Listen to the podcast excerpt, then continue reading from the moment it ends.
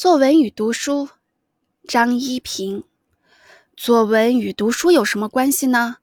杜甫的诗说：“读书破万卷，下笔如有神。”俗话也说：“熟读唐诗三百首，不会作诗也会吟。”中国人的作文作诗大多都是抱着一个老办法，叫做多读书。多读书是不是对于作文有帮助呢？就是按照我们现在的眼光来看，当然也是有的。我们要我们的文章没有用字上的错误，我们便应该研究文字学；我们要我的文章没有造句上的错误，我们就应该研究文法学；我们要我们的文章没有思想上的错误，我们便应该研究伦理学；我们要我们的文章做得美，我们就应该研究修辞学。其余如经济学、心理学、社会学、植物学等，皆和文字有直接或者间接的关系。所以，我们要文章做得好，不可不攻读各方面的书。上面的话也是中学生诸君看了，未免也要大吃一惊的。说要研究那些科学才来作文，作文一事儿岂不是就太难了吗？我说。不是的，我的话广义的说，我的话就是广义说，我说的就是一些科学常识都和作文有关，却不是要把人的各种科学全部弄好了才能去作文。以前有个卖臭虫药的，他说他的药如何如何灵，人家买回家一看，啊，原来里面有“情捉”二字。啊，这臭虫要断根就要勤捉，这文章要做好就要勤做。学绘画的人只懂得一些光学、透视学、色彩学的原理，不肯用笔去画是不行的。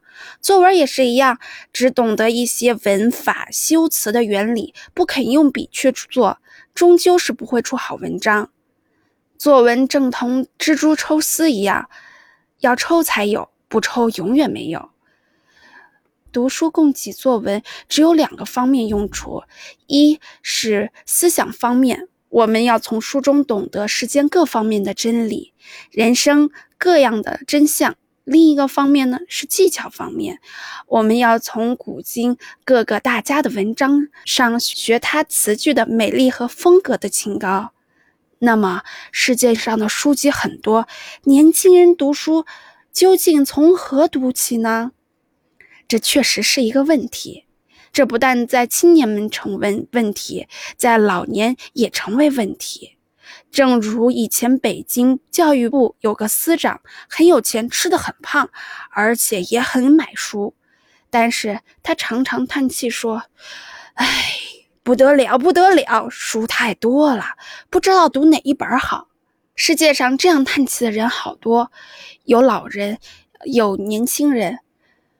英国的文学家培兰德曾经说过一个笑话，以为读书要从何读起，正如狗咬骨头，从何咬起一样的奇怪。培兰德的意思是主张趣味读书的方法，趣味读书方法很重要。现在中学学生国文程度不佳，很大原因就是不准学生去看有趣味的书。我以前在徽州一个师范学校读书，那学校的校长胡子成先生就是一个顽固的人，不许学生去看小说，看小说是要记过和开除的，甚至《新青年》也要禁止学生看。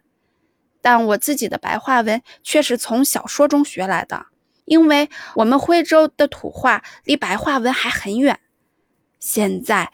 胡子成那样禁止白话文的人很少，我不敢说没有了，但许多教员还是抱定几册商务中华中文的教本，教大家大概是十几年以来的新青年以后一般作家的作品。老实说，这十年以来的新文学，嗯，大概都是急救章。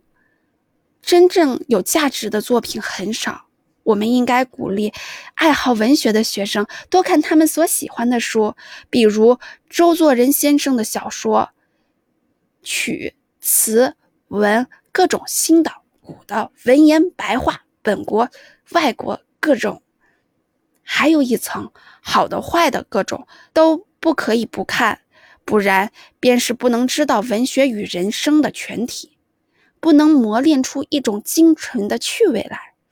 自然也不要乱读，必须要有人给他做指导顾问。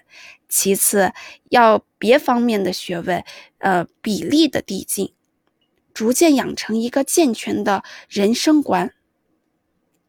周先生在后面几句话非常重要，要有指导顾问，可以说是一个系统的读书法。系统读书法也是要的。培根曾说过，看书同。吃东西一样，有的随便尝尝就够了，有的应该吞咽下去，有的应该咀嚼消化。没有系统的读书，正同随便吃东西一样，一定要扩，一定要弄成胃扩张不消化。有系统的读书可以分为两个方面：一面我们要有，如我们要懂的一些文学原理，就应该去看一些，嗯。就应该看一些什么本间九雄的文学概论，橱川白村的苦闷的象征，或是卢纳丘尔斯基的文学与批评之类。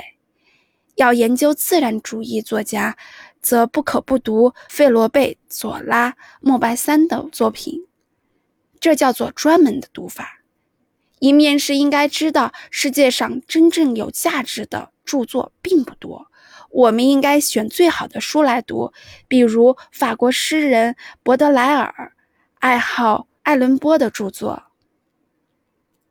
翻译了许多爱伦坡的诗，所以他的诗也受了爱伦坡的影响。犹如歌德的《浮士德》有名，大家都知道，但是如曾孟朴先生所说，他不隐居乡间，夜了胡使，哪来了《浮士德》的成功？有如法国伏尔泰的作品，常常把马西龙的书拿来读。米尔顿一生也只爱荷马的著作，这就是咀嚼消化的读书法，使自己受到了书的影响，使书有了灵魂，成了自己的骨肉，这就叫做精选读书法。